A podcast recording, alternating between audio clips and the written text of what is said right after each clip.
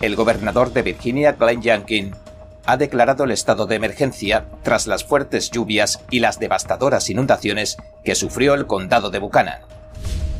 Los republicanos están allanando el terreno para abrir y supervisar investigaciones sobre los errores más flagrantes de Biden, confiando en que recobrarán la Cámara en noviembre.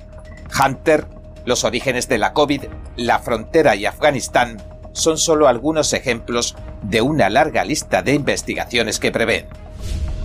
El secretario de Salud y Servicios Humanos de la administración de Biden advierte de que se espera que comiencen a resurgir variantes de la COVID a finales de año. Bienvenidos a En Primera Plana, soy David Rojas. Recuerda que estamos en Telegram, que nos puedes ver en Epoch TV de Epoch Times en español y que si no tienes tiempo, mientras cocinas, conduces o haces la compra, puedes escuchar nuestros audios en varias plataformas. Y ahora, recordemos lo más destacado de la semana del 11 al 15 de julio.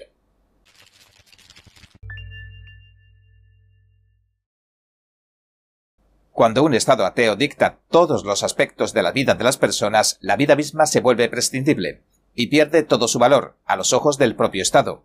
Esto afirma Elizabeth Spalding, directora y fundadora del Museo de las Víctimas del Comunismo en Washington. En una entrevista con el programa American Thought Leaders de Epoch TV en inglés, Spalding dijo que el museo que dirige conmemora a las más de 100 millones de personas que asesinó el comunismo en el último siglo, también es un tributo a los cientos de millones que viven bajo regímenes comunistas. A día de hoy, esa cifra ascendería a más de 1.500 millones de personas si se cuenta la población de la República Popular China, Corea del Norte, Laos, Vietnam y Cuba. Una parte del museo muestra el horror del Holodomor, una hambruna provocada por el hombre que mató a unos 4 millones de personas entre 1932 y 1933 en la Ucrania soviética los recolectores de cosechas del régimen confiscaron las últimas reservas de alimentos de los campesinos para cumplir con las cuotas de adquisición de grano y realmente altas de Stalin. Spelding afirmó lo siguiente. Murieron millones que no tenían que morir. A los comunistas no les importan las vidas. Esta es otra verdad del comunismo. Para ellos, la vida no vale nada. Y añadió que pese a que Stalin sabía que el pueblo ucraniano se moriría de hambre, ordenó que se les confiscara su grano. Cuando le preguntaron por qué las vidas humanas pierden todo su valor bajo un régimen comunista, Spelding señaló que esto tiene que ver con la naturaleza atea y antirreligiosa del comunismo, que esencialmente coloca al Estado y a sus líderes autoritarios por encima de todo. La moralidad no tiene cabida, solo la corrupción. Spelding también advirtió que se hace necesario educar a las nuevas generaciones para no volver a caer en los mismos errores y aplaudió la iniciativa de Florida. El gobernador republicano Ron DeSantis firmaba una ley en mayo para que las escuelas públicas de toda Florida enseñen a los estudiantes de secundaria temas relacionados con el comunismo, incluyendo cómo la gente sufrió bajo los regímenes castristas de Cuba. Nuestra compañera Pachi Valencia de Opinión Pública informa que mientras China sigue fortaleciendo su presencia en Latinoamérica, en algunos países como Perú están comenzando a pagar las consecuencias de hacer negocios con el Partido Comunista Chino. Buenas noches, bienvenidos a Opinión Pública. Soy Pachi Valencia. Hemos visto cómo China sigue reforzando su influencia en Latinoamérica, con miles de acuerdos económicos que según se proyecta llegarían a más de 700 mil millones de dólares para 2022. Sin embargo, estos intercambios no benefician a todos y muchos se han visto afectados por estos vínculos con el régimen chino. Tal es el caso de Perú, en donde miles de empresarios pequeños denuncian haber sido estafados por constructoras chinas que pertenecen al régimen de Beijing. Estas empresas como China Heshouba Group Company y China Railway Engineering Group número 10 obtuvieron contratos millonarios por parte del gobierno peruano para realizar obras en diferentes partes del país. Pero al no contar con maquinarias ni personal, subcontrataron a pequeños empresarios peruanos para terciarizar y empezar así la construcción. Sin embargo, estos empresarios peruanos afirman que las corporaciones chinas les dejaron de pagar sin dar mayor detalle, dejándolos con deudas millonarias. Mientras más empresarios salieron al frente a denunciar, se descubrió que al menos mil empresarios peruanos de diferentes estados del Perú fueron engañados por estas empresas del régimen chino. Si quiere ver el resto de esta interesante entrevista, por favor, entre en nuestra plataforma gratuita y sin censura Epoch TV, de Epoch Times en español. Le dejamos el enlace abajo. El gobernador de Virginia, Glenn Youngkin, ha declarado el estado de emergencia tras las fuertes lluvias y las devastadoras inundaciones que sufrió el condado de Buchanan. El gobernador de Virginia declaraba el estado de emergencia el miércoles, firmando una orden ejecutiva. Las fuertes lluvias y las repentinas inundaciones destruyeron un centenar de casas y se ha notificado la desaparición de unas 40 personas según el Daily Wire. Un estado de emergencia le permite a la Commonwealth movilizar recursos y desplegar personas y equipos para ayudar en las labores de rescate. También permite a los funcionarios de Virginia solicitar a sus socios estatales y locales los recursos que consideren necesarios. La presentadora del canal meteorológico de la CBS, Stacey Abrams, señala que llovió el equivalente a todo un mes en apenas seis horas. El aficionado a la imagen Billy Bowling mostró imágenes de drones en Twitter y dijo lo siguiente. Algunas de las peores inundaciones repentinas que he visto ocurrieron durante la noche en la comunidad de Pilgrim's Knob. Whitewood sigue siendo intransitable. Las casas se vieron arrastradas cientos de metros fuera de sus cimientos hasta la carretera. Las marcas en las casas llegaron a los 11,6 pies o 3 metros y medio. Según las autoridades, las riadas también provocaron cortes de energía y dañaron las carreteras y otras infraestructuras del condado de Buchanan. El ayudante del jefe del condado, Eric Redding, dijo el miércoles que no se registraron víctimas mortales. Mientras continúan las labores de rescate y la búsqueda de los desaparecidos, se han habilitado las escuelas para que los perjudicados puedan reunirse con sus familiares y amigos. El año pasado las inundaciones de los valles rodeados de altas montañas propios del condado de Buchanan destruyeron más de 20 casas y dejaron un desaparecido. El líder de la minoría de la Cámara de Representantes, Kevin McCarthy, prepara el terreno para abrir investigaciones sobre los errores más flagrantes de Biden. Los republicanos confían en recobrar la mayoría en la Cámara en las próximas elecciones de mitad de mandato. Hunter, los orígenes de la COVID, la frontera y Afganistán son solo algunos de los casos de su larga lista de futuras investigaciones. El Daily Caller asegura que obtuvo un correo electrónico que envió al equipo republicano el líder de la minoría de la Cámara y el miembro de mayor rango, el representante Rodney Davis. En el mismo se invitaba al personal a reuniones informativas, para que se vayan preparando para las inminentes investigaciones. El correo dice, según el medio, lo siguiente. Esta sesión informativa repasará los fundamentos de la realización de investigaciones de supervisión eficaces y destacará las mejores prácticas para cumplir con las obligaciones constitucionales de supervisión del Congreso. La primera sesión informativa de las llamadas 101 investigaciones se programó para el 22 de julio, la segunda para el 8 de septiembre y la tercera para el 26. Una persona familiarizada con el asunto le dijo al Daily Caller que en la lista se incluye la supervisión de las investigaciones de los orígenes de la COVID, las políticas fronterizas de Biden, la apertura de las escuelas y el menosprecio a la inmunidad natural. Un asesor del Comité de Supervisión Republicano añadió desde el anonimato que otros temas de interés serían la caótica retirada de Afganistán y los escándalos de Hunter, el hijo del presidente Biden. También dijo que iban a seguir enviando centenares de avisos de preservación a la administración Biden, para solicitarle que conserve distintos documentos relevantes para los casos. Y añadió lo siguiente. Se espera que los republicanos de la Cámara de Representantes inunden la administración Biden con más avisos de preservación y solicitudes que contribuyan a que se pongan en marcha las investigaciones del Partido Republicano en 2023. El secretario de Salud y Servicios Humanos de la administración de Biden advierte de que se espera que comiencen a resurgir variantes de la COVID a finales de año. El máximo responsable de salud del gobierno de Biden daba la voz de alarma también el lunes. Le dijo a un periodista lo siguiente.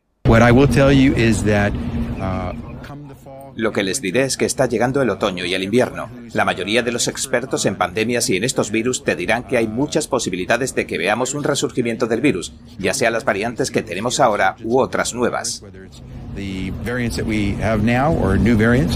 Becerra se comprometió ante todo a poner fin a la pandemia en cuanto asumió el cargo. A mediados de abril prolongaba otros tres meses las órdenes de emergencia de salud pública. Su fecha de vencimiento queda próxima, el 15 de julio. Ahora Bloomberg indicó que la Administración planea volver a prorrogar el viernes por sexta vez las órdenes sanitarias de emergencia. Bajo el abrigo de estas órdenes se han usado poderes de emergencia para autorizar vacunas, terapias y diagnósticos de la COVID y con la llegada de las vacunas de la COVID-19, la administración de Biden impondría los confinamientos, los límites de aforo, el cierre de los comercios y los mandatos a escala nacional. Los mandatos empezaron con las mascarillas, que después pasaron a ser mandatos de tests y de vacunación de la COVID. Algunos estados, como Florida, que se resistieron a la vacunación, a los confinamientos, al cierre de los comercios o al uso de la mascarilla obligatoria, vieron descender más rápidamente el número de infectados y disfrutaron de una recuperación más rápida de su economía. Las órdenes sanitarias de emergencia de salud pública también proveen a la administración de Biden de fondos especiales que ya empiezan a escasear. Según el Daily Wire, los usuarios de Twitter reaccionaron al vídeo de Becerra. Señalaron mordazmente que la variante que resurgiría podría llamarse la variante de mitad de mandato, ya que se prevé que resurja casualmente durante las elecciones legislativas de noviembre, lo que podría afectar, de alguna manera, a los resultados electorales. Como informamos ayer, 12 de julio, en profundidad, el presidente Biden estaría considerando declarar el estado de emergencia de salud nacional para oponerse a la decisión judicial del Supremo de los Estados Unidos, que dictaminó recientemente que poner fin a una vida en el útero materno no es ningún derecho que ampare la Constitución. Algunas de las últimas encuestas muestran que la preocupación que siente el estadounidense medio por la COVID es mucho menor que la que siente por la inflación cientos de personas atravesaron desfilando una de las comunidades chinas más antiguas de Estados Unidos. Protestaron en el Bajo Manhattan por las incesantes violaciones de derechos humanos en la China comunista. La comunidad internacional ha descrito tales abusos como crímenes contra la humanidad. Chinatown es el hogar de una de las poblaciones de inmigrantes chinos más tensas del país. Hacía casi cinco años que los manifestantes no desfilaban por sus calles. Desde 2017 les habían negado desfilar una y otra vez. Los organizadores del evento sospechan que podría estar relacionado con las operaciones de injerencia que mantiene Beijing en el extranjero. Además, aseguran que el desfile cumplió un doble propósito. Por un lado, presionar al régimen comunista chino que ha estado arrestando y torturando a las personas de fe. Y por el otro, generar conciencia en la diáspora china sobre estas terribles violaciones. Pen Feiyan, un diseñador de gráficos por ordenador de 27 años que asistió al desfile le dijo al Epoch Times lo siguiente. Puedes ver por ti mismo de qué se trata. La mayoría de los que participaron son seguidores de Falun Gong, una disciplina espiritual que persigue a sangre y fuego el Partido Comunista Chino desde hace 23 años. Esta práctica de meditación, que abraza los principios de la verdad, la compasión y la tolerancia, contaba con entre 70 y 100 millones de adeptos en China en 1999. Ese año el régimen totalitario chino vio como una amenaza la popularidad de la práctica y lanzó una amplia campaña de persecución contra gente inocente que continúa en la actualidad. Desde entonces millones de seguidores de Falun Gong han sido encarcelados, se ven sometidos a trabajos en régimen de esclavitud y a otros tantos métodos de tortura en un intento por hacerles renunciar a su fe se desconoce el número de detenidos que han sido asesinados para robarles sus órganos y abastecer el hambriento y siniestro sistema de trasplantes de órganos de China, un negocio mil millonario que aprueba y regula el gobernante Partido Comunista Chino. El presidente Joe Biden dijo el domingo que está considerando declarar una emergencia para poder destinar recursos federales a promocionar los abortos, el mes pasado, recordemos, la Corte Suprema de Estados Unidos anulaba Roe contra Wade, el caso que despenalizó el aborto a nivel nacional. Biden habló con los periodistas cuando se dirigía a montar en bicicleta cerca de su residencia privada en Delaware. Le preguntaron si estaba considerando declarar una emergencia de salud pública en materia de abortos. Respondió diciendo que le ha pedido a los empleados de la Casa Blanca que investiguen si tiene autoridad para hacerlo y qué repercusiones podría tener. También en sus declaraciones Biden le pidió a los manifestantes pro aborto que siguieran protestando y siguieran mostrando su punto de vista, porque, según dijo, es de vital importancia. No se pronunció, en cambio, sobre las violentas amenazas que han sufrido algunos jueces de la Corte Suprema ni sobre los ataques a las organizaciones pro vida y a los centros de embarazo. Biden hizo sus declaraciones después de firmar el 8 de julio una orden para facilitar los servicios de interrupción del embarazo. También, el 8 de julio, una funcionaria de la Casa Blanca, Jane Klein, le dijo a los periodistas que no parecía una gran opción declarar una emergencia de salud pública para impulsar los abortos, que grupos conservadores y religiosos defienden que es inmoral y equivale a asesinato.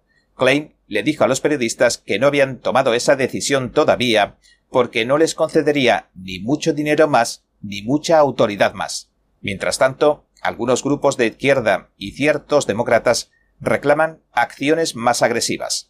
Le han pedido a la administración Biden que emplee órdenes ejecutivas para implementar las normas a favor del aborto.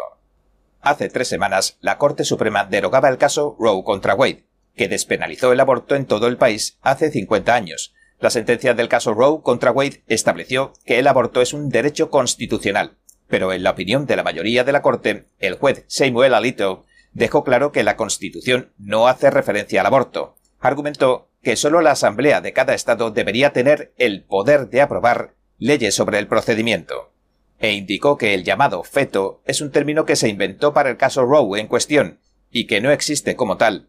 La ley describe al bebé en el útero de la madre como un ser humano que todavía no ha nacido. La historia de una niña de 10 años a la que violaron y se vio obligada a salir de Ohio para abortar suscita un escepticismo cada vez mayor después de que el presidente Joe Biden la repitiera un verificador de hechos dijo que resultaría muy difícil verificar la autenticidad de la historia. Biden mencionaba la historia el 8 de julio, cuando firmó una orden ejecutiva con la que trata de proteger el aborto a nivel nacional, después de que la Corte Suprema, como decimos, de Estados Unidos revisara y derogara la controvertida e inexplicable sentencia del caso Roe contra Wade. La orden garantizará la seguridad de las empresas que proveen los abortos, como pueden ser las clínicas móviles que se instalan cerca de las fronteras de los estados, donde se castiga poner fin a la vida del niño que va a nacer. Biden dijo lo siguiente. Algunos de los estados no permiten excepciones por violación o incesto. Apenas la semana pasada se informó de una niña de 10 años que fue víctima de violación en Ohio. Tenía 10 años y se vio obligada a viajar fuera del estado, a Indiana, para tratar de interrumpir el embarazo y tal vez salvar su vida. El 1 de julio, el Indianapolis Star publicaba la historia que menciona el presidente Biden. Se citó como única fuente a la doctora Caitlin Bernard, ginecóloga y obstetra de Indianapolis. En sus declaraciones le dijo al medio que un médico de Ohio se puso en contacto con ella. Supuestamente la menor había excedido el plazo máximo de seis semanas para abortar de las leyes de Ohio. Glenn Kessler, un verificador de hechos de Washington Post, descubrió que la historia era dudosa. En un análisis el 9 de julio señaló que los médicos en Ohio tienen la obligación legal de informar a la policía cuando ven signos de abuso infantil. Sin embargo, no se ha informado de ningún arresto relacionado con este caso en particular. También señaló que la oficina del gobernador de Ohio, Mike DeWine, declaró que no tenía conocimiento del caso. La noticia original del Star tampoco decía si el caso estaba siendo investigado por la policía, ni proporcionó detalles sobre la ubicación del presunto crimen. Según Kessler, ninguna de las agencias que consultaron y que brindan servicios a niños en las ciudades más pobladas de Ohio tenían conocimiento de ninguna víctima de violación de 10 años en sus jurisdicciones. Y añadió, Esta es una historia muy difícil de comprobar. Bernard, la ginecóloga, está registrada, pero obtener documentos u otra confirmación es casi imposible sin detalles que identifiquen la localidad donde ocurrió la violación. Cuando se le preguntó a la secretaria de prensa de la Casa Blanca, Karine Jean-Pierre, si la administración Biden había confirmado la identidad de la víctima con la policía local, o si había ordenado al Departamento de Justicia que enjuiciara al abusador y protegiera a la niña, dijo que no tenía información para compartir sobre el asunto. Señaló que el presidente Biden contó la historia solo para mostrar cuán extrema es la decisión del alto tribunal. El expresidente Donald Trump reaccionó al anuncio del multimillonario tecnológico Elon Musk, quien se retiró del acuerdo de compra de la red social Twitter valorada en 44 mil millones de dólares. Trump afirmó que sabía que esto sucedería.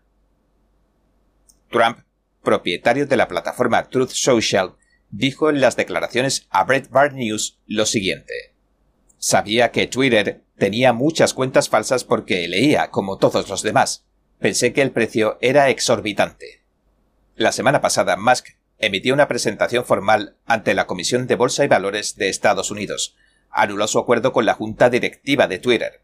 Alegó que hay demasiados bots y cuentas automatizadas en la plataforma. Twitter respondió. Dijo que seguiría intentando llevar a cabo el acuerdo y que posiblemente demandaría a Musk. El acuerdo se inició después, recordemos, de que Musk comprara una cantidad significativa de acciones de Twitter. Se generaron especulaciones de que su nuevo dueño cambiaría las políticas de moderación de contenido de la compañía. Musk, a menudo, de hecho, había criticado a Twitter de tener un sesgo de izquierda y de enfocarse en las cuentas conservadoras. Recientemente incluso criticó a la compañía porque suspendió al psicólogo Jordan Peterson. En la entrevista de Breitbart, Trump dijo lo siguiente. Yo lo había llamado antes y le había dicho, este trato nunca va a suceder. Tendremos que ver qué sucede porque van a decir, usted nos debe 44 mil millones de dólares, porque escuché que tiene un, un contrato muy preciso. Se supone que está blindado de hierro y aunque no sé cómo usted define blindado de hierro, es un contrato blindado de hierro. Y él ha hecho un depósito de mil millones de dólares, así que veo que esto terminará en muchos litigios. El excomandante en jefe de Estados Unidos también sugirió que era un buen augurio para su propia plataforma social. Dijo lo siguiente. Personalmente, yo tengo algo llamado Truth, en la que usted está. Es algo muy exitoso. Nosotros tenemos mejores interacciones. Está funcionando fenomenal, y muy pronto serán más de 5 millones de personas, y tendremos a 10 millones de personas en un futuro no tan lejano. Aunque Musk acusa a Twitter de no cumplir con sus obligaciones contractuales y ocultarle información relevante, parece probable que la medida desencadene una batalla legal larga y costosa.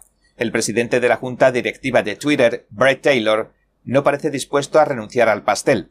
Señaló que la compañía seguirá intentando que se cumpla el trato con el hombre más rico del mundo. El expresidente de Estados Unidos, Donald Trump, pide que se anulen los resultados de las elecciones de Wisconsin de 2020.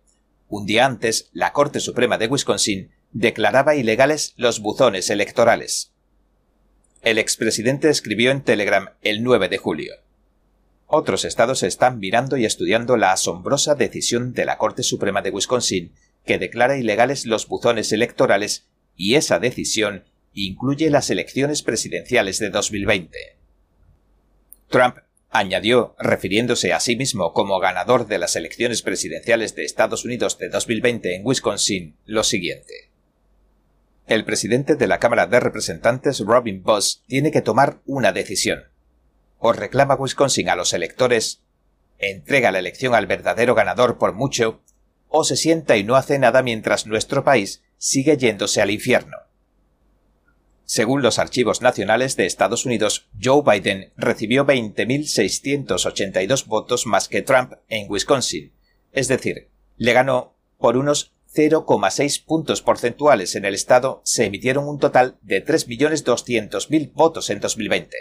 Los comentarios de Trump se produjeron un día después de que la Corte Suprema de Wisconsin dictaminara en una decisión de 4 a 3 que los buzones que estableció la Comisión Electoral de Wisconsin para las elecciones de 2020 son ilegales. Si quieren leer muchos datos más sobre este asunto, que no puedo revelar aquí, les dejo el enlace a un interesante artículo en la descripción. Warren Farrell, autor del libro La crisis infantil, ¿por qué nuestros niños están luchando penosamente y qué podemos hacer? investiga las consecuencias de no haber disfrutado nunca de la presencia de un padre, afirma que es uno de los factores principales en el incremento de las enfermedades mentales, las adicciones y el suicidio en los hombres. Farrell cuenta que encontró que los tiroteos masivos que han tenido lugar en 53 países desarrollados los cometen niños y hombres que han carecido de una figura paterna. Menciona específicamente seis tiroteos masivos ocurridos en Estados Unidos en el siglo XXI, durante una entrevista reciente para el programa American Thought Leaders de Epoch TV en inglés, dijo lo siguiente. Los seis tiroteos masivos en escuelas que han matado a más de diez personas los han cometido niños, y los seis los han cometido niños que carecían de figura paterna desde Sandy Hook hasta el tiroteo en Texas. Farrell se refería al tiroteo de 2012 en la escuela primaria Sandy Hook, en Newtown, Connecticut, y al tiroteo del 24 de mayo de 2022 en la escuela primaria Robb, en Uvalde, Texas. Dijo que aunque las niñas están creciendo en el mismo entorno que los niños y sufriendo los mismos problemas de salud mental, ninguna decide emprenderla a tiros contra el mundo. Farrell ha hecho parte de su misión educar a los legisladores sobre la importancia de los padres en la vida de los niños, especialmente en la vida de los niños pequeños. Tras sus esfuerzos, se promulgaron leyes en Florida y Kentucky que reconocen el papel crucial del padre, especialmente en el caso de divorcio. Según la Oficina del Censo de Estados Unidos, la madre soltera que vive con su hijo o con sus hijos es la segunda forma más común de convivencia en los Estados Unidos. Este número se ha duplicado en los últimos 50 años. A partir de 2020, el 21% de los niños, o alrededor de 15 millones vivían solo con su madre, en comparación con el 11% o 7.600.000 de 1968. Un nuevo estudio ha mostrado la correlación que existe entre los confinamientos prolongados en China y los problemas de salud mental. Los medios de comunicación estatales chinos han pregonado la victoria de Shanghai sobre la COVID-19 tras dos meses de cierre de la ciudad de 26 millones de habitantes. Pero los vecinos critican a las autoridades por sus crueles medidas de confinamiento, que según un estudio reciente han dejado a muchos con problemas de salud mental. Un informe publicado el mes pasado por la revista médica The Lancet decía lo siguiente. El gobierno chino ha defendido enérgicamente su estrategia dinámica de cero COVID-19, pero los cierres de China han tenido un enorme coste humano. Este coste se seguirá pagando en el futuro, ya que la sombra de la mala salud mental afectará negativamente a la cultura y la economía de China durante los próximos años. Y según el informe, el 35% de los chinos que respondieron a una encuesta nacional sobre malestar psicológico afirmaron sufrir malestar, incluyendo ansiedad y depresión. Un residente de Shanghai que se hizo llamar Fang por temor a las represalias le dijo a la edición en chino del Epoch Times que el prolongado cierre y las restricciones arbitrarias le han dejado, tanto a él como a algunos de sus vecinos, cicatrices psicológicas. Afirmó que el trauma psicológico que les ha causado el bloqueo extremo de Shanghai es, probablemente, similar al sufrimiento mental que sufrieron los estadounidenses durante la Gran Depresión. Fang también señaló que los vecinos de Shanghai perdieron su dignidad debido a las duras medidas COVID que impuso el régimen, y añadió lo siguiente. Algunas personas murieron de hambre durante el encierro, pero la mayoría sufre principalmente porque no disfruta de libertad. No se nos permite salir, lo cual es una especie de humillación interminable que estamos soportando. Varios informes señalaron que el fin de semana piratearon la cuenta de iCloud de Hunter Biden, el hijo del presidente Biden. El servicio secreto dijo que está al tanto de las publicaciones y acusaciones en las redes sociales. El servicio secreto confirmaba el lunes que está al tanto de los informes que indican que piratearon y publicaron el contenido de la cuenta de iCloud de Hunter Biden. En los supuestos textos, fotos y vídeos del hijo del presidente se le ve consumiendo drogas, y realizando otros tipos de actividades sórdidas y probablemente ilegales. El grupo de usuarios que publicó el material en un destacado foro político del sitio web 4chan, según el Washington Examiner, afirmó haber hackeado el teléfono de Biden a última hora del sábado. La plataforma borraría todo el material poco después. El servicio secreto dijo en una declaración al National Review, según informó el medio, que no se encuentra en condiciones de hacer comentarios públicos sobre posibles acciones de investigación. Para hacernos una idea general, en uno de los vídeos el pequeño de los Biden, al que expulsaron del ejército por sus problemas con las drogas, pesa la cantidad de crack que tiene mientras conversa con una prostituta. No vamos a mostrar ningún vídeo ni ninguna imagen por pudor.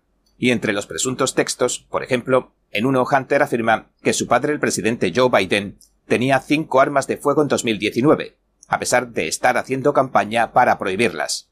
El ex agente del servicio secreto y experto ciberforense Konstantinos Dimitrelos ya había obtenido muchos de los archivos recién publicados. Los halló en el portátil que abandonó Hunter Biden en una tienda de reparaciones informáticas de Delaware. y pertenecen a una copia de seguridad que había hecho de su viejo iPhone. Dimitrelos dijo, según el Washington Examiner, lo siguiente. Basándome en mi análisis del iPhone, concluyo los mismos resultados que mis análisis del disco duro del portátil MacBook Pro y de los datos sincronizados con iCloud. La persona que posee y maneja este iPhone XS es Robert Hunter Biden. El portátil abandonado también reveló que el propio presidente tenía conocimiento sobre los negocios que llevaba a cabo su hijo en China, pese a haberlo negado en repetidas ocasiones. Si quieres conocer este asunto más en profundidad, o en profundidad total, te recomiendo ver el programa del 1 de julio.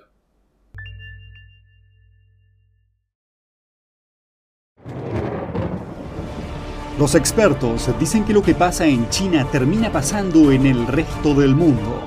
Pero ¿qué pasa en China realmente? Pocos se animan a contarlo. Censura y ocultamiento, persecución de creencias, vigilancia extrema y crédito social. Mírelo antes en China en Foco y entérese de primera mano de noticias que le gustaría saber antes que nadie.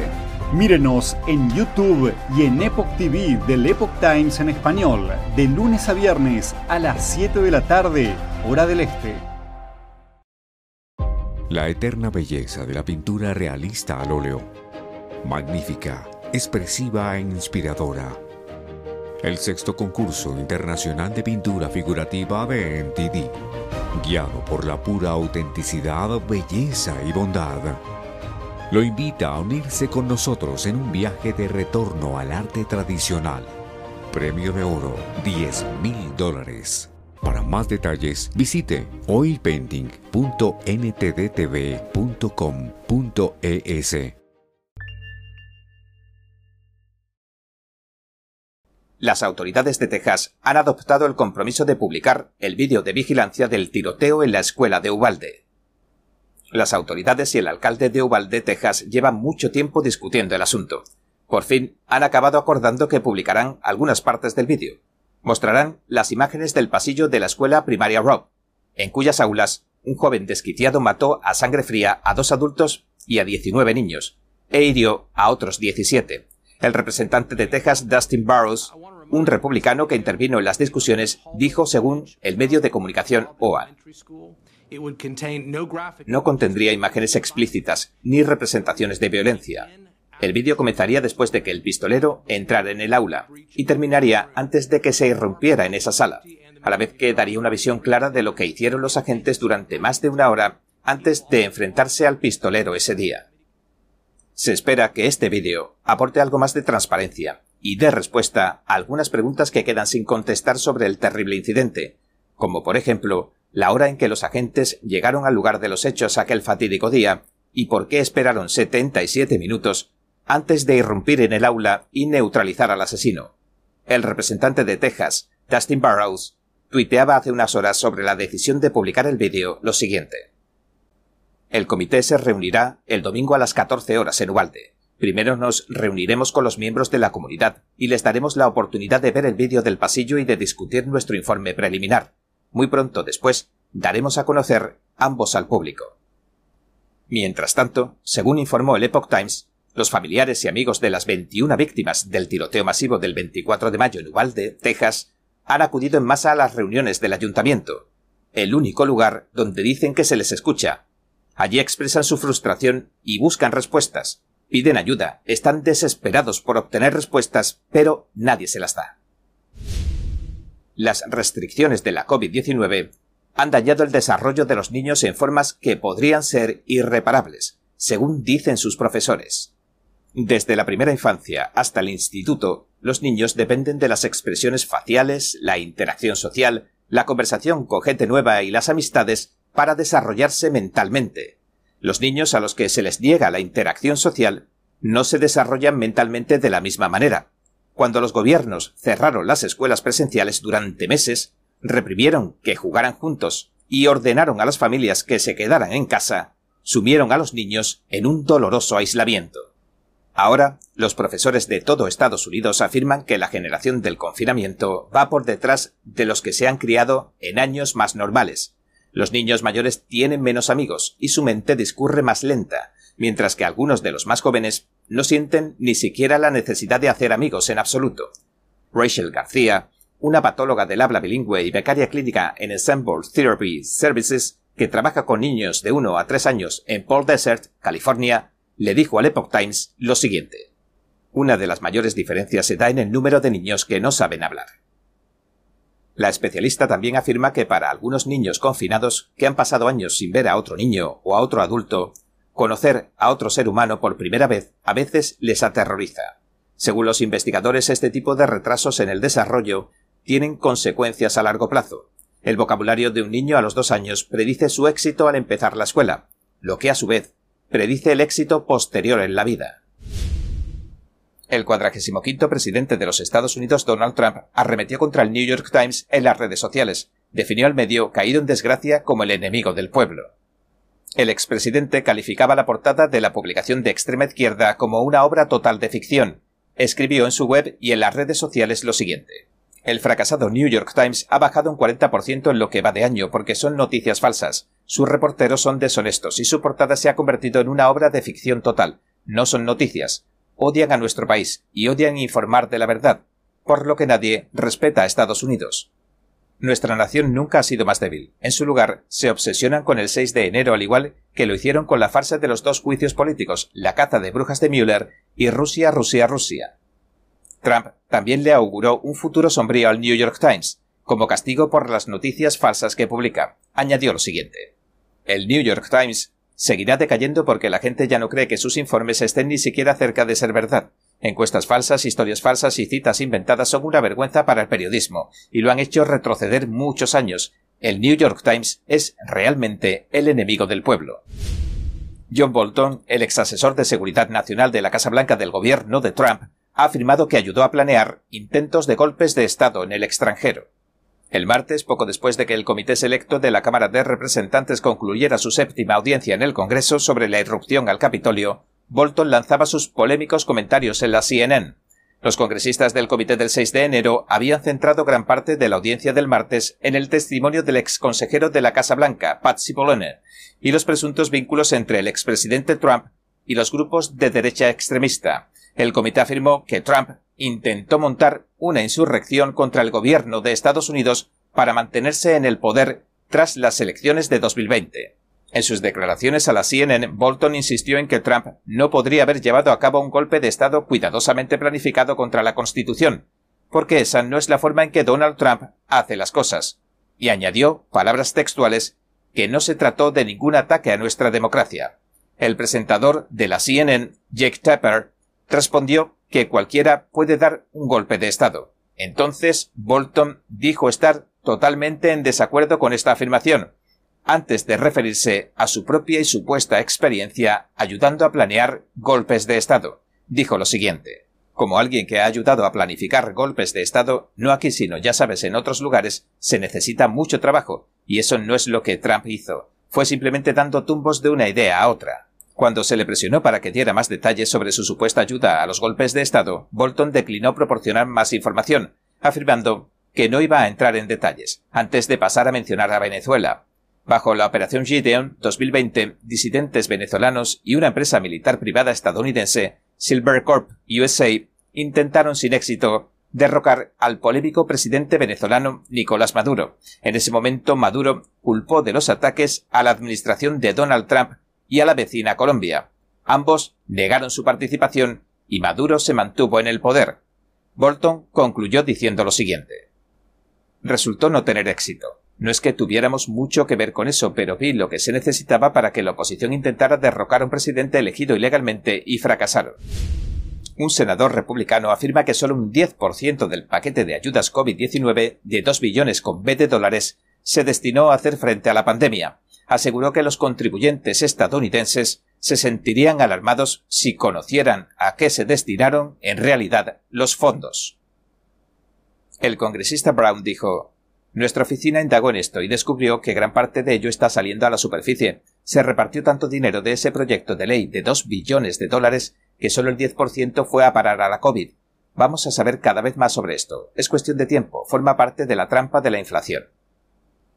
Brown se refería al plan de rescate americano de 1.9 billones de dólares que firmó el año pasado el presidente Joe Biden. El congresista señaló como ejemplo que unos 15 millones de dólares de los fondos de recuperación de la COVID-19 se han gastado en iniciativas antirracistas y programas educativos similares. En octubre del año pasado, el Instituto de Servicios de Museos y Bibliotecas, una agencia del gobierno federal, anunció que se entregarían algo más de 15 millones de dólares en subvenciones para proyectos del Plan de Rescate Americano a instituciones de 49 estados, el Distrito de Columbia y Puerto Rico, para apoyar el papel que juegan los museos y las bibliotecas en la recuperación de la pandemia de coronavirus.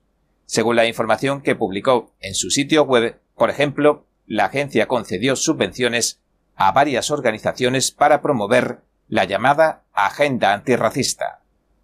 En una ocasión, concedió al Museo y Centro de Ciencias de Rochester de Nueva York unos 50.000 dólares para una excursión de estudiantes. Los llevaron a ver una exposición sobre la historia de una iniciativa que lideró la comunidad para eliminar las obras de arte racistas de un carrusel histórico, como herramienta para la educación antirracista. CriticalRace.org, un sitio web que se dedica a arrojar luz sobre la teoría crítica de la raza que se enseña en las escuelas y universidades, dice que la agenda antirracista está estrechamente relacionada con esta, y que no es más que una rama de la anterior Escuela Marxista de Frankfurt. Brown dijo que los contribuyentes se quedarían sorprendidos al saber a dónde fueron a parar los fondos y cuánto queda por gastar, y añadió lo siguiente. Ahora estamos viendo cómo están explotando por todo el país cosas como esta. No es bueno. Hemos pedido al gobierno federal que nos diga lo que todavía no se han gastado, lo que vamos a ir viendo poco a poco, porque saben que si lo hicieran de golpe, escandalizarían a todo el mundo en gran medida. Biden promocionó el plan de rescate de Estados Unidos en su primer día en el cargo el año pasado. Dijo que está diseñado para invertir en Estados Unidos, para crear millones de empleos más bien remunerados, combatir la crisis climática, avanzar en la equidad racial y reconstruir mejor que antes, la Casa Blanca y los demócratas promocionaron en gran medida el proyecto de ley como un paquete de ayuda relacionado con la COVID-19 que incluye cheques de 1.400 dólares por persona y un aumento de los pagos de los créditos fiscales por hijos. Un grupo de defensa de los padres de Tennessee anunció que presentó una demanda el 8 de julio. Demandó a una junta escolar de Franklin por adoptar un plan de estudios divisivo, debilitante y racista para los niños.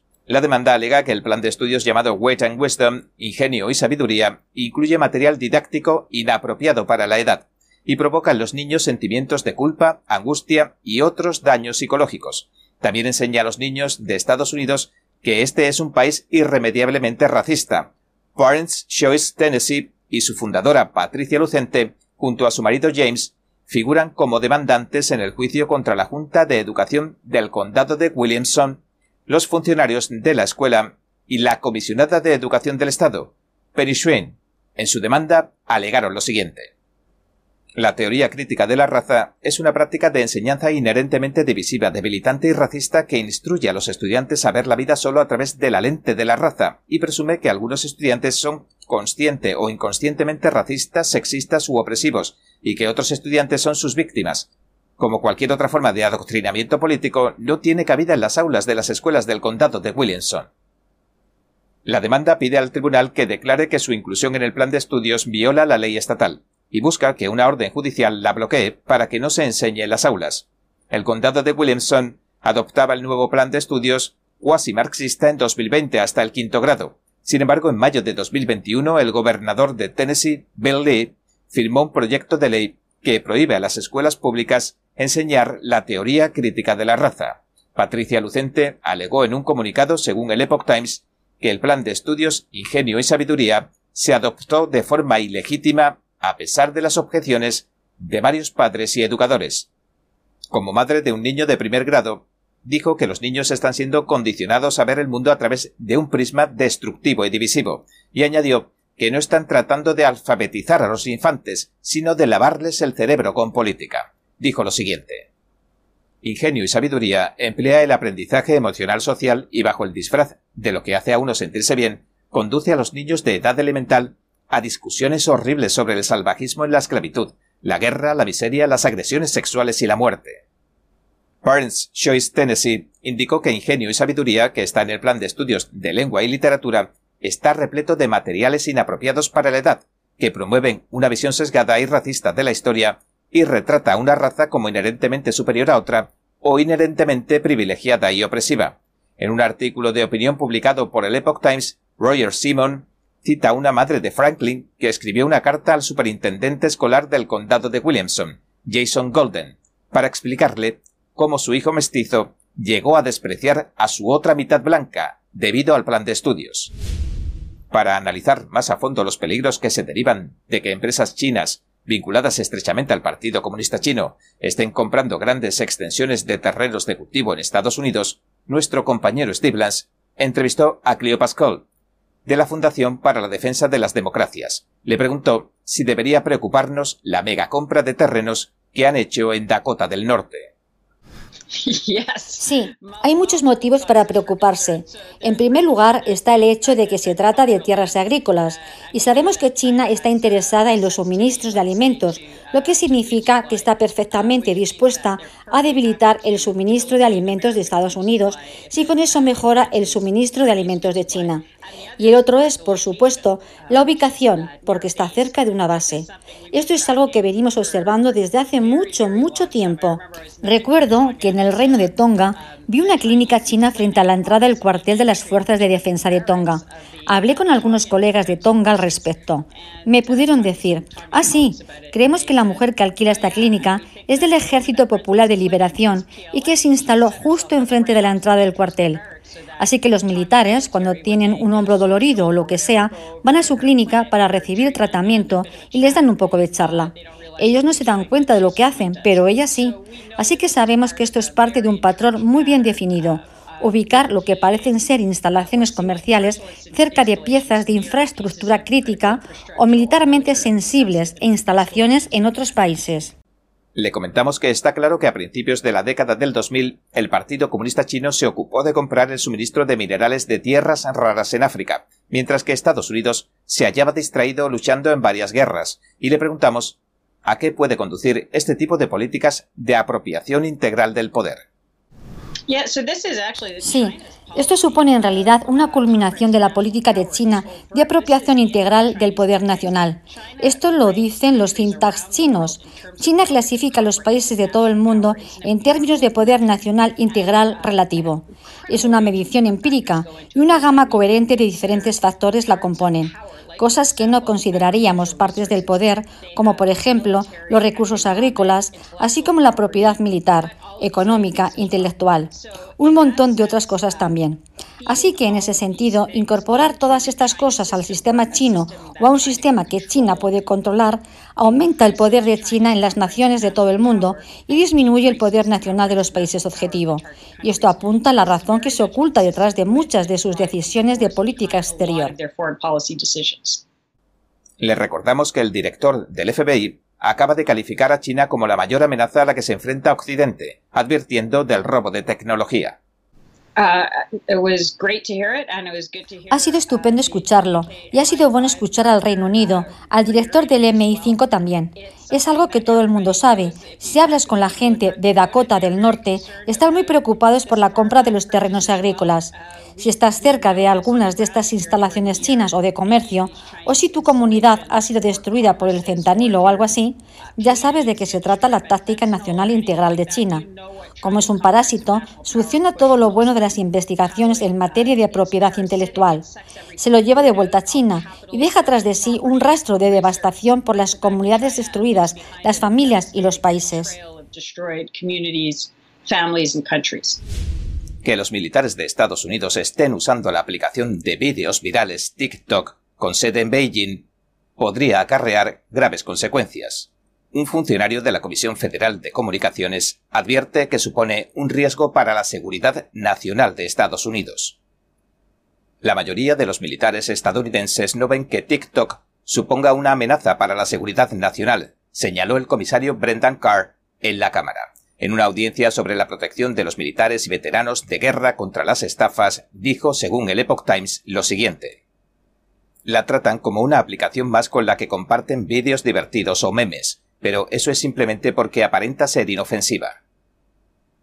TikTok está bajo escrutinio porque su propietaria, la empresa china ByteDance, debe cumplir por ley con las solicitudes de información del Partido Comunista Chino. En TikTok se han subido vídeos de cuarteles, equipos militares y maniobras tanto en Estados Unidos como en el extranjero. Además también se han recopilado datos de localización de dispositivos. Carr insistió diciendo Si tienes instalado TikTok, se trata de que el dispositivo está en tu bolsillo.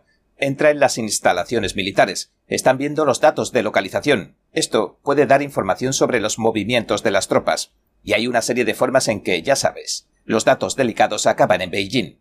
Con su sofisticada inteligencia artificial, podría incluso emplearse en última instancia para perjudicar la seguridad nacional de Estados Unidos. En el testimonio que ofreció en la audiencia del Subcomité de Seguridad Nacional del Comité de Supervisión y Reforma de la Cámara, Carr dijo que TikTok funciona en esencia como una sofisticada herramienta de vigilancia, y añadió lo siguiente recolecta grandes cantidades de datos sensibles desde el historial de búsqueda y navegación hasta patrones de pulsación de teclas, datos de localización y datos biométricos, incluidas las huellas faciales y de voz. Y que estos datos se estén transmitiendo desde la aplicación TikTok al Beijing de la China comunista preocupa cada vez más. Hace poco el director del FBI, Christopher Wright, y el director general del MI5, Ken McCallum, coincidieron en denunciar que el Partido Comunista Chino representa la mayor amenaza a la que se enfrenta el mundo. Los funcionarios del gobierno ya le han pedido a las tropas que borren la aplicación de sus teléfonos personales. Los funcionarios de Missouri y Luisiana presentaron una demanda por una supuesta colusión del gobierno federal con las compañías de redes sociales. El objetivo conjunto habría sido silenciar noticias importantes en nombre de la lucha contra la llamada desinformación. Ahora, un juez federal ordena a la administración de Biden que colabore y entregue la información que le piden los demandantes. La demanda podría acabar revelando que la administración Biden tomó entre bastidores la iniciativa de frenar la difusión de información relacionada con la llegada del virus del Partido Comunista Chino, que causa la enfermedad de la COVID-19, y el presente escándalo del portátil, la computadora de su hijo Hunter Biden, según dijo Eric Smith, el fiscal general republicano de Missouri. Los partidarios del expresidente Donald Trump afirman que si no se hubiera ocultado la historia de la computadora portátil del hijo más cuestionado del presidente Biden, este habría perdido las elecciones de 2020 en lugar de ganarlas. Los republicanos sostienen que el portátil proporciona pruebas del comportamiento sórdido del hijo y de la corrupción de la familia Biden en líneas más generales. Facebook y Twitter restringieron sin pudor este tipo de información, los partidarios de Biden incluso afirmaron que la historia del portátil fue una operación de desinformación del gobierno ruso. Posteriormente toda la verdad saldría a la luz y se confirmaría que la computadora pertenecía al hijo del presidente Biden. Las redes sociales también suprimieron muchas historias relacionadas con los orígenes de la COVID-19, los posibles tratamientos médicos para prevenir o curar la enfermedad y los debates sobre las políticas gubernamentales y empresariales que se pusieron en marcha para hacer frente al virus, hechos que en muchos de los casos coartaron las libertades personales. Durante la pandemia, despidieron a muchos empleados del gobierno y de las empresas por negarse a recibir las vacunas aprobadas de emergencia por el gobierno. Se opusieron a inyectarse porque, según dijeron, tienen una eficacia limitada y posibles efectos secundarios, la demanda también podría servir de argumento a los republicanos que han prometido lanzar una batería de investigaciones sobre las irregularidades del gobierno si vuelven a ocupar el Congreso en las elecciones de noviembre, como informamos ayer ampliamente. Entre los demandados se encuentra el presidente Biden, su exsecretaria de prensa Jen Alejandro Mayorkas, Nina Yankovic y Anthony Fauci, asesor médico jefe del presidente. El fiscal Schmidt dijo cuando presentó los documentos judiciales el 14 de junio lo siguiente. Los supuestos intentos del gobierno federal de confabularse con las empresas de redes sociales para censurar la libertad de expresión deberían aterrorizar a los habitantes de Missouri y a los estadounidenses por igual. La demanda también sostiene que la Junta de Gobernanza de la Desinformación del Departamento de Seguridad Nacional de Estados Unidos se creó para, cito, inducir, etiquetar y presionar la censura de contenidos, puntos de vista y oradores desfavorables en las plataformas de redes sociales, y añade lo siguiente. Puede que hayamos obligado a la administración Biden a renunciar a su Junta de Gobernanza de la Desinformación, pero sigue habiendo una amenaza muy real para el derecho a la libertad de expresión de los habitantes de Missouri y de los estadounidenses. El fiscal general de Missouri, que celebró el nuevo fallo judicial de la Corte Federal, añadió también, el gobierno no puede externalizar su censura a las grandes tecnológicas. Aunque el juez Terry E. designado por Trump, ha aprobado la petición de los estados, la solicitud de los documentos propiamente dicha no se ha realizado todavía. El expresidente Donald Trump y varios gobernadores republicanos han criticado a la administración Biden, diciendo que tanto sus malas decisiones como sus malas políticas han provocado la inflación récord que sufre hoy Estados Unidos. Trump dijo en una declaración que publicó su Comité de Acción Política Safe America el 13 de julio lo siguiente. La inflación acaba de alcanzar otro máximo de 40 años del 9.1%, lo que es terrible para nuestro país. Los precios de los combustibles han subido un 80%, las tarifas aéreas un 34% y los huevos un 33%. ¿Cómo van a poder los negocios sobrevivir a esto? Trump añadió que los demócratas estaban demasiado ocupados atacándolo en lugar de centrarse en la economía escribió refiriéndose al controvertido comité del 6 de enero lo siguiente. Nuestro país se encuentra tan debilitado ahora mismo porque los demócratas de la izquierda radical no tienen ni idea de lo que están haciendo.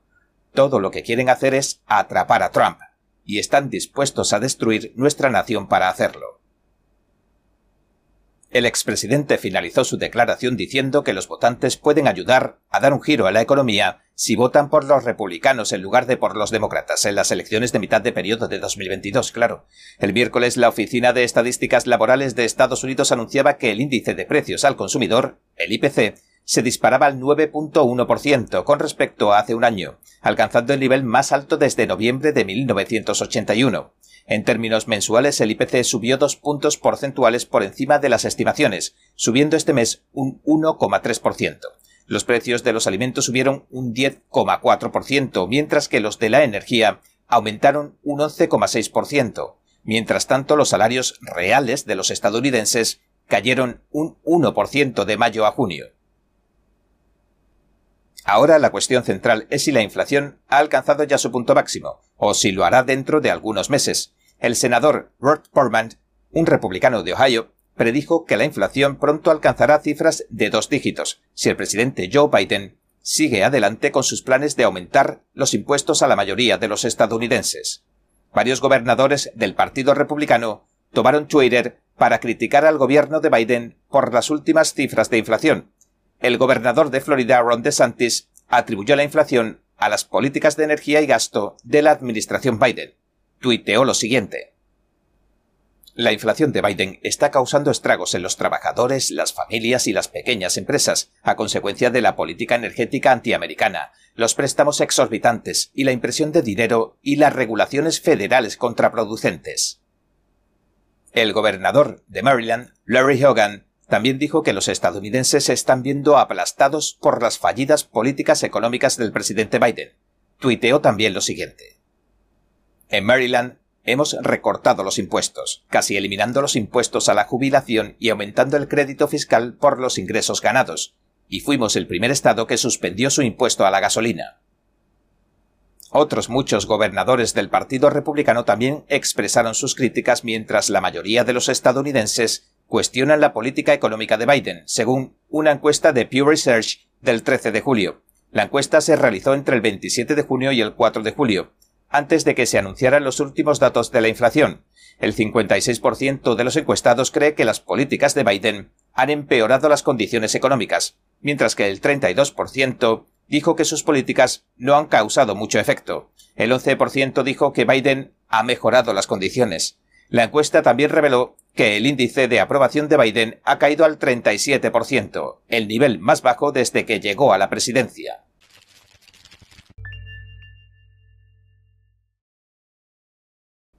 Bien, este ha sido nuestro episodio de hoy. Gracias por sintonizarnos. Si te gusta nuestro programa, por favor, no olvides darle a me gusta, suscribirte y compartir este vídeo con tus amigos y tu familia, porque todo el mundo merece conocer los hechos. Una vez más, gracias por ver en primera plana. Nos vemos la semana que viene.